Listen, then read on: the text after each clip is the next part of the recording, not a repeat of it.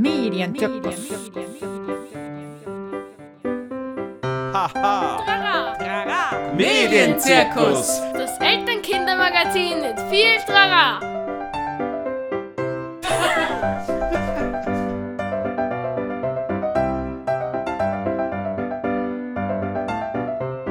Also bitteschön, willkommen, willkommen, willkommen, Begrüßung. Hallo, hallo, hallo.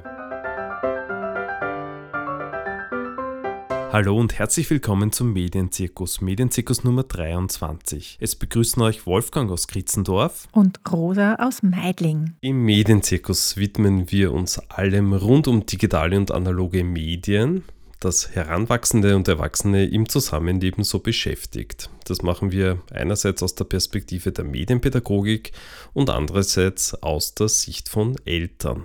Heute widmen wir uns dem Thema Familienalbum im Netz. Es war gerade Urlaubszeit, Ferienzeit und da gibt es natürlich Unmengen von Fotos. Aber bevor wir jetzt äh, in das Thema genauer einsteigen, äh, hätten wir noch ein Recap zu Folge Nummer 15. Und zwar ging es da um Aufklärungsbücher. In Folge 15 haben wir zumindest kurz erwähnt das wunderbare Buch Lina die Entdeckerin aus dem Achse Verlag. Das ist ein Körperbuch zum Thema Vulva, das das Ganze in eine Geschichte verpackt. Das ist sehr beliebt, auch in meinem Freundinnen- und Bekanntenkreis für Kinder ab drei, vier Jahren. Jetzt gibt es das Pendant seit Juni 2022. Bruno will hoch hinaus ist auch ein Körperbuch für Kinder ab drei, vier Jahren zum Thema Penis. Das heißt, Wissen rund um den Penis ist dort klischeefrei, locker, unterhaltsam in eine Abenteuergeschichte verpackt. Wir haben es schon angeschaut. Mir gefällt es sehr gut. Lina, die Entdeckerin ist eine Spur besser, aber das ist schon auch ein sehr tolles Buch. Bruno will hoch hinaus. Mhm. Ein Körperbuch über den Penis. Mhm. Super.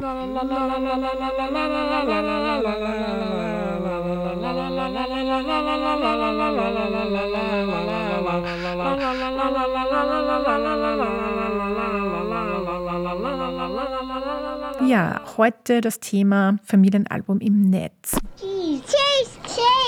Wir haben einiges vor. Wir schauen uns heute an, wie gehen verschiedene Familien mit Kinderfotos um? Wie werden Bilder und Videos gespeichert und geteilt?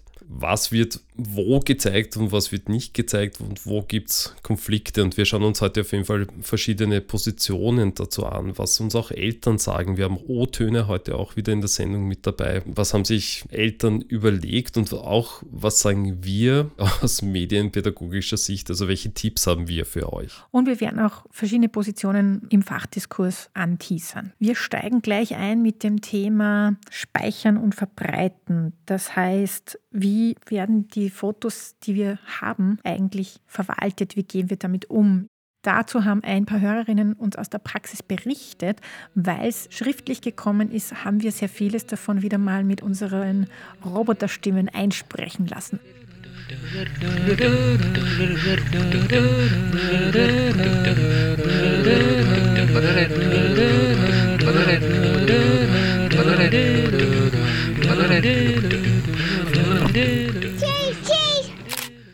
Unsere Fotos sind auf der Google Cloud gespeichert und werden auch dort angesehen. Wir speichern unsere Fotos in der Cloud und kleben jedes Jahr zum Geburtstag ganz oldschool ein Album mit 300 Abzügen der schönsten Bilder und wichtigsten Ereignisse. Die Großeltern bekommen zu Weihnachten den obligatorischen Fotokalender und werden über Signal regelmäßig mit ausgewählten Bildern versorgt. Bei uns ist es sehr ähnlich. Wir machen jedes Jahr einen Kalender mit ausgedruckten Fotos für die Großeltern und für unsere Familie und das lieben alle. Die Kinder fordern auch aktiv ein, dass wir Fotos ausdrucken, damit sie sie in ihr Album kleben können. Das liegt aber sicher auch daran, dass sie digital bei uns nicht selbstständig darauf zugreifen dürfen, analog in ihrem Album aber schon. Wir verwenden die App Family Album, um die Familie, die in einem anderen Land lebt, mit Fotos und Videos zu versorgen. Leider kann man die Fotos auch runterladen und dann erst recht wieder verschicken. Mein Mann hat die Firma schon mehrmals kontaktiert, aber keine Antwort. Ich warte immer noch auf die Person, dienen mir die 250.897.890 Fotos, die ich mit meinen Handys die letzten zehneinhalb Jahre seit ich Mama bin gemacht habe, sortiert und Lieblingsbilder ausdruckt. Wir haben alle Fotos auf einer externen Festplatte gespeichert, aber die Lieblingsbilder sind eh auf Social Media. Da scrolle ich dann durch und freue mich dem Wachstum meiner Kids nochmal zuzusehen.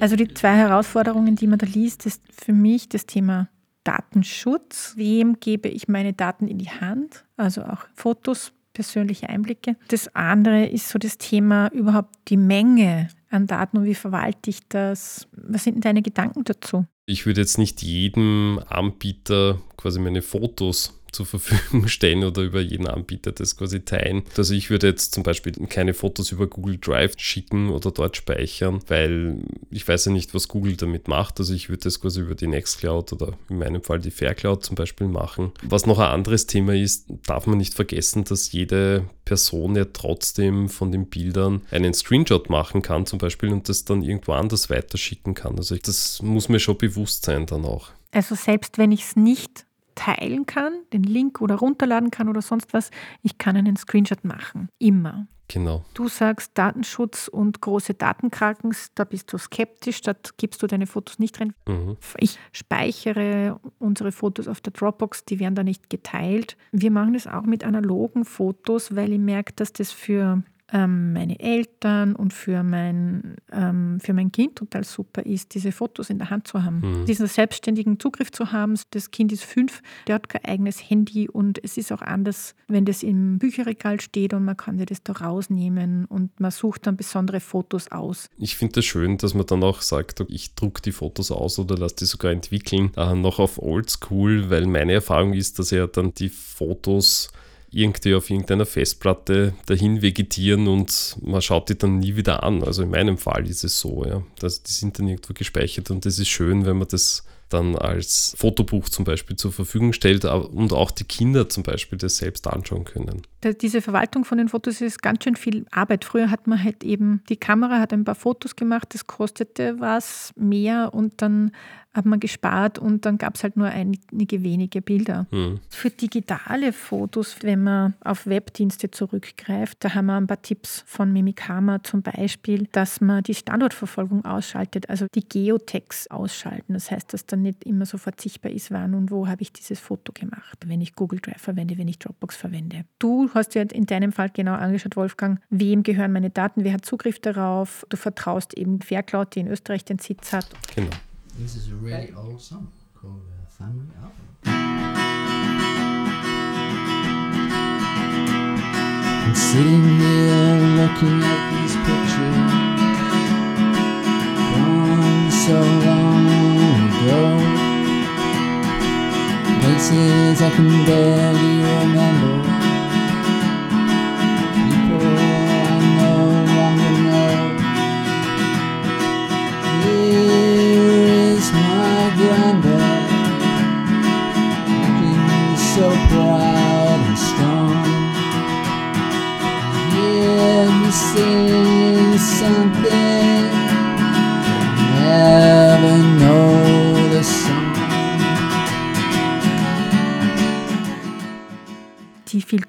größere Frage ist die Frage danach, was wird wo gezeigt und was nicht. Wer oder was wird öffentlich gezeigt? Warum haben sich Familien so entschieden? Wer redet mit, welche Bilder gemacht, verschickt und gepostet werden? Gibt es da auch Konflikte bei verschiedenen Zugängen innerhalb der Familie? Das wird so der zweite Block jetzt sein. Das ist ein viel diskutiertes Thema. Da gibt es zumindest zwei Positionen, die uns sehr stark im deutschsprachigen Raum untergekommen sind. Ja, genau. Der eine Ansatz ist eben von Teuer Diebel. Die hat ja ihre Initiative Dein Kind auch nicht.org vor einigen Jahren gegründet. Und sie hat eher diesen No-Foto-Ansatz, also dass man gar keine Kinderfotos zeigt, keine Kinderfotos veröffentlicht Und sie hat aber auch einen bildmäßig schönen Ansatz quasi drinnen, weil sie inszeniert Kinderfotos, aber mit Erwachsenen. Wenn ein Mann auf dem äh, Töpfchen sitzen würde jetzt, ja, wie schaut denn das aus? Also, dass man das als Erwachsener ähm, natürlich auch nicht macht oder machen würde. Und sie vertritt eher den Ansatz, naja, man sollte eigentlich gar keine Kinderfotos im Netz haben. Also sie sagt, es geht um die Verletzung der Persönlichkeitsrechte, dass sensible Daten und die Identität von Schutzbedürftigen veröffentlicht werden und dass mögliche negative Konsequenzen im späteren Leben des Kindes nicht mitgedacht werden. Und sie legt dann auch das Kinderrecht auf Schutz der Privatsphäre und Ehre ganz streng aus. Das ist Artikel 16 der UN-Kinderrechtskonvention.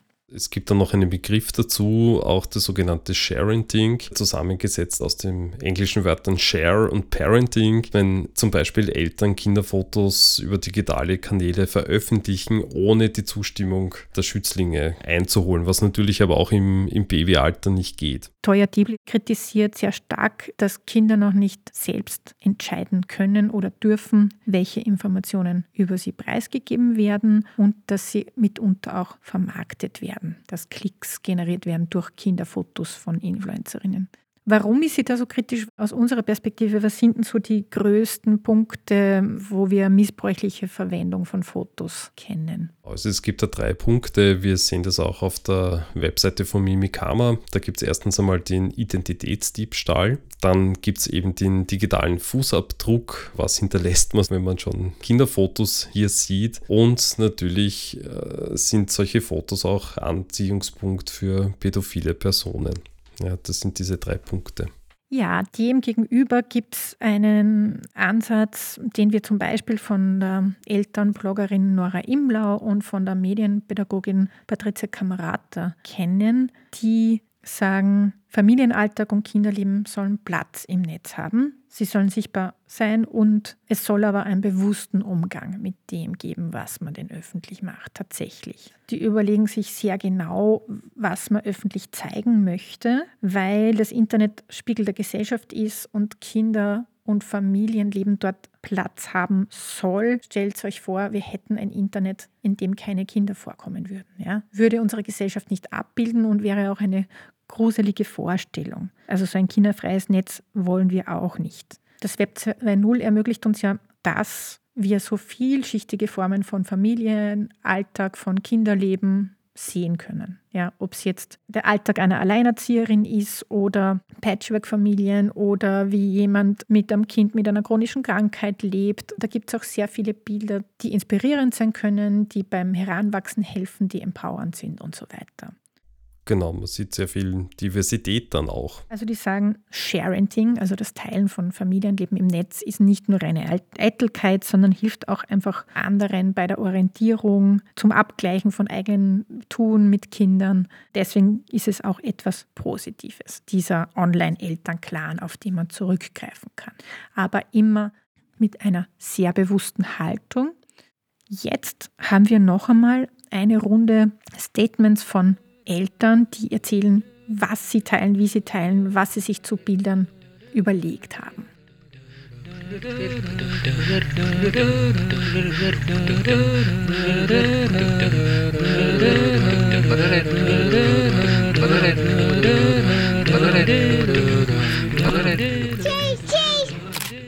Ich poste manchmal Fotos von meinem Kind in Instagram Stories, auf denen man es auch erkennt. Allerdings immer angezogen, nicht in verfänglichen oder peinlichen Situationen.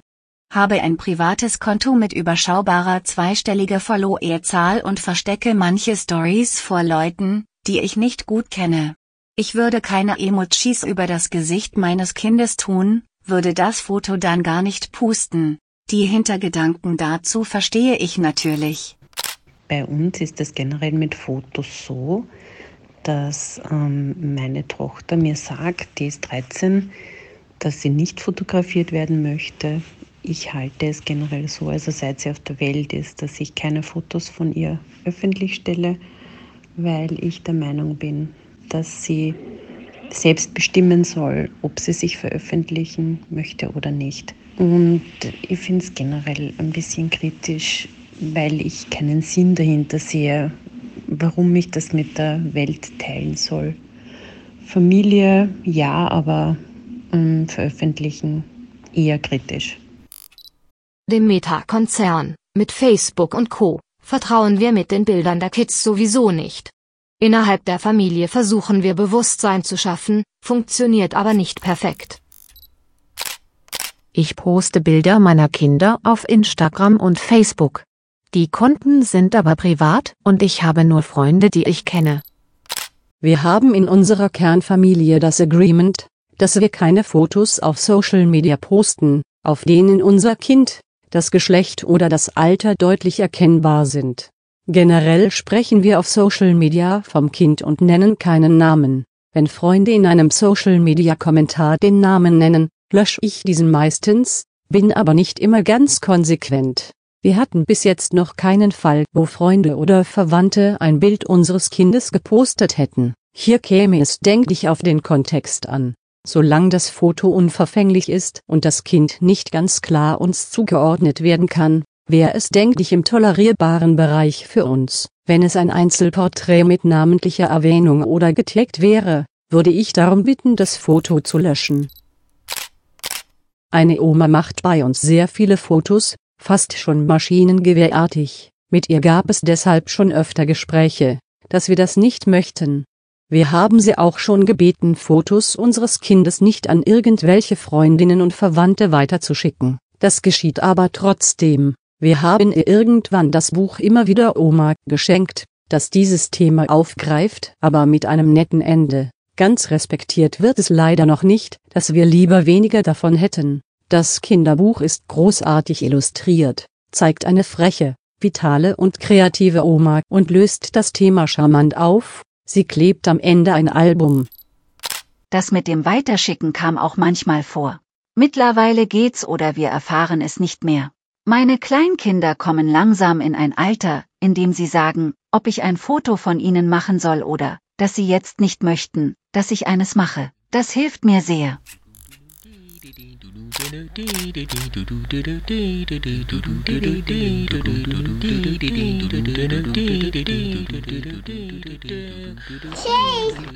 Da haben wir gleich einen sehr schönen Tipp dabei, nämlich das Bilderbuch Immer wieder Oma, also in dem es um eine Paparazzi-Oma geht, die sehr viele Fotos macht. Toll kannte ich noch nicht und ähm, gehört unbedingt auf unsere Buchliste. Jetzt haben wir da sehr viele verschiedene ähm, Ansätze gehört, wie die Menschen damit umgehen, mit Fotos, mit Bildern. Ja, wie machst du das? Wie macht ihr das? Was, hast, was habt ihr euch da überlegt? Wir haben das eigentlich von Anfang an mit Maxi trainiert, ähm, dass wir ihn fragen zum Beispiel, dürfen wir ein Foto machen von dir, auch wie er schon kleiner war, und auch, dass wir ihn dann nachher, wenn es für ihn okay war, dieses Foto oder Video zu machen, ihn auch gefragt haben, ob wir das posten dürfen bzw. verschicken dürfen. Also gepostet haben wir eigentlich so gut wie nie was auf Instagram oder sonst irgendwo. Jetzt schon langsam, ähm, ja, denke ich mal, ist es okay, aber wir fragen ihn noch immer ob es okay ist. Und natürlich das Bild jetzt an seine Omi zu schicken, ähm, da haben wir ihn auch gefragt, ob das okay ist. Also es war eher das Fragen, auch nicht jetzt mit Emojis überkleben oder sowas, das haben wir eigentlich auch nicht gemacht, sondern wenn, dann haben wir das, äh, wenn es für ihn nicht okay war, dann haben wir das auf jeden Fall gar nicht verschickt oder sowieso nicht gepostet. Ich habe gemerkt, dass Covid mich schon viel stärker ins Netz gebracht hat, mit Menschen in Kontakt sein. Und da war es kurz äh, wichtig, dass wir Bilder oder kurze Erzählungen geteilt haben, was unser Alltag ist.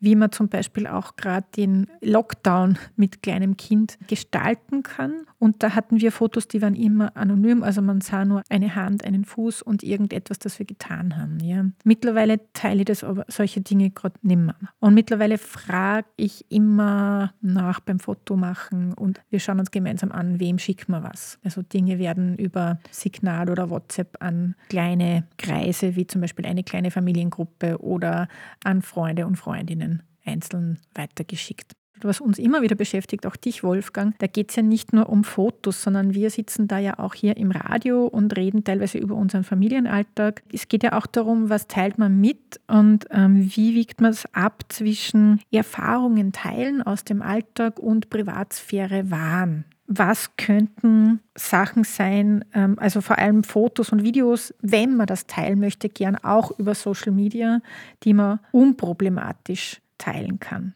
Also es gibt so ein, ein bisschen eine Entscheidungshilfe, dass man sich einfach überlegt, wie würde ich jetzt im, im Alltag, also quasi im Real Life, handeln. Man kann das vielleicht vergleichen mit der eigenen Wohnung, mit dem eigenen Haus und mit der Haustür oder mit einer Plakatwand, nämlich insofern, dass ich jetzt zum Beispiel im innersten Kreis in der Familie nur was teilen würde, das äh, wäre so, wie wenn ich ein Bild jetzt zum Beispiel nur bei mir in der Wohnung aufhänge und jemand kommt zu Besuch und darf dieses Bild anschauen. Oder vielleicht darf es schon ein größerer Personenkreis sein, also auch die Mitbewohner im Wohnhaus, äh, andere Familien, dann könnte ich dieses Bild sozusagen an die Haus Haustür oder meine Wohnungstür kleben. Dann würden das aber auch noch nicht alle sehen. Und ähm, wie wäre es sozusagen, wenn ich jetzt dieses Bild auf eine Plakatwand kleben würde? Also wirklich öffentlich und jeder könnte das abfotografieren, quasi und weiterteilen. Also das ist vielleicht so eine Entscheidungshilfe, was ist so der innerste Kreis, wer darf da was sehen, wer darf schon ein bisschen mehr sehen? Oder wie wäre das, wenn ich das wirklich öffentlich zeigen würde und auf, einem Plakat, auf einer Plakatwand sehen würde? Ja. ja. Also einfach, dass man das Ganze ins, ins reale, also alltägliche Leben sozusagen pushen würde und ab wann kann jemand mitentscheiden? Und muss ich ein Foto von einem Kind posten, wenn es selber noch nicht fähig ist, das abzuschätzen, was ist das Internet, quasi in, in einer größeren Öffentlichkeit? Sehr wichtig finde ich auch so zu überlegen, was ist zu persönlich oder zu peinlich. Also gerade bei Kindern sind dann sehr intime Momente, Verletzlichkeiten, Trauer, Wut, starke Gefühle, sehr private Orte oder Erfahrungen, ob es jetzt Liebeskummer ist oder Krankheiten, nicht für die Öffentlichkeit bestimmt. Meiner Meinung nach. Fotos, die man vielleicht unproblematischer teilen kann, sind so, so, Detailaufnahmen, wo man dann nur eine Hand sieht oder ein Gesamtbild, wo man dann eine Gruppe von Kindern von hinten sieht, die gerade Fahrrad fahren. Verfremdete Fotos kamen auch vor, wo man vielleicht ein Emoji drüber gibt. Wichtig ist immer zu fragen, ist es für das Kind okay? Und das kann man schon sehr früh trainieren. Mhm, genau. So. Und muss ich immer ein Foto machen von allen Dingen? Oder behalte ich es quasi für mich oder in meinen, mit meinem geistigen Auge sozusagen? Aber wir haben für euch noch ähm, eine wunderbare Entscheidungshilfe von Schau hin Info und äh, dieser Fotoguide hilft mir, eine Entscheidung zu treffen, veröffentliche ich dieses Bild oder besser nicht. Wir stellen euch das dann wieder in die Show Notes.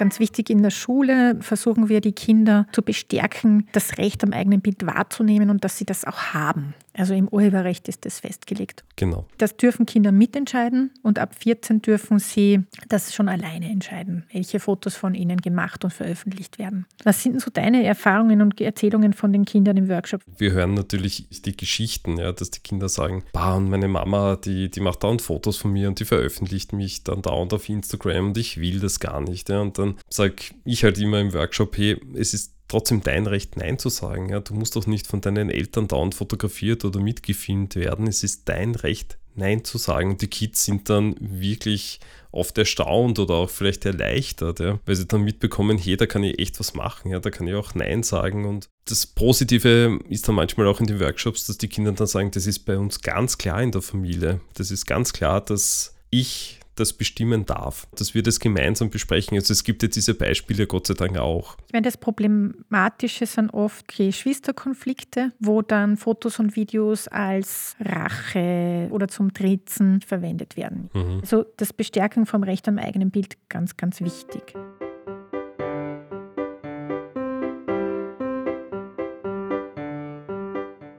Ja, das war's schon fast für heute. Weiterführende Links und Infos findet ihr wie immer in unseren Shownotes. Aber wir möchten euch natürlich noch ein paar abschließende Tipps mitgeben, die uns besonders am Herzen liegen. Unsere Abschlusstipps für die zukünftige Medienkompetenz der Kinder sind folgende. Und zwar, dass es super ist, wenn ihr ähm, als Eltern oder als erwachsene Bezugspersonen die Selbstbestimmung und Mitbestimmung äh, der Kinder ermöglicht und mit ihnen das auch übt. Und dass die Kinder auch mitreden dürfen, was okay ist und was nicht okay ist beim Fotografieren und beim Mitfilmen und dass die Kinder auf jeden Fall ein Vetorecht haben bei der Fotografie und beim Posten von Inhalten. Und was ganz, ganz wichtig ist, immer wieder die Vorbildwirkung der Eltern oder eben äh, erwachsener Bezugspersonen oder auch der älteren Geschwister. Das heißt, da wirklich auch ein Vorbild sein, quasi zu fragen, gefragt zu werden bei Videos und bei Bildern. Ein Punkt ist mir noch wichtig, auch Vorbild sein beim Liken und Teilen von lustigen Kindervideos. Da gibt es ja millionenfach angeklickte Hoppalas und Peinlichkeiten und witzige Dinge von Babys, die irgendwie runterfallen. Ich kipp selber immer wieder drauf rein auf solche Dinge, aber ich muss sagen, ich denke immer mehr darüber nach, dass das eigentlich nicht cool ist für dieses Kind so süß die Dinge und so witzig die Dinge im ersten Moment sein mögen, eigentlich stellen sie jemand in einer nachteiligen Situation dar. Ja, so wie es die Teuerdiebel mit diesen Fotos reinszenieren möchte. Also, wie immer ist, ist die Antwort keine einfache, wenn es um den, das Familienleben im Netz geht, so wie wir auch heute wieder gehört haben. Ja, an dieser, an dieser Stelle wollen wir uns noch bei allen Eltern bedanken, die uns Einblicke in ihren Umgang mit Familienfotos und Videos äh, gegeben haben. Und wir hören uns wieder am 6. November mit der nächsten Folge vom Medienzirkus. Dann bleibt uns nur noch zu sagen Tschüss aus Meidling und pfiat euch aus Kritzendorf. Haha! Trara! Medienzirkus! Das Elternkindermagazin mit viel Trara!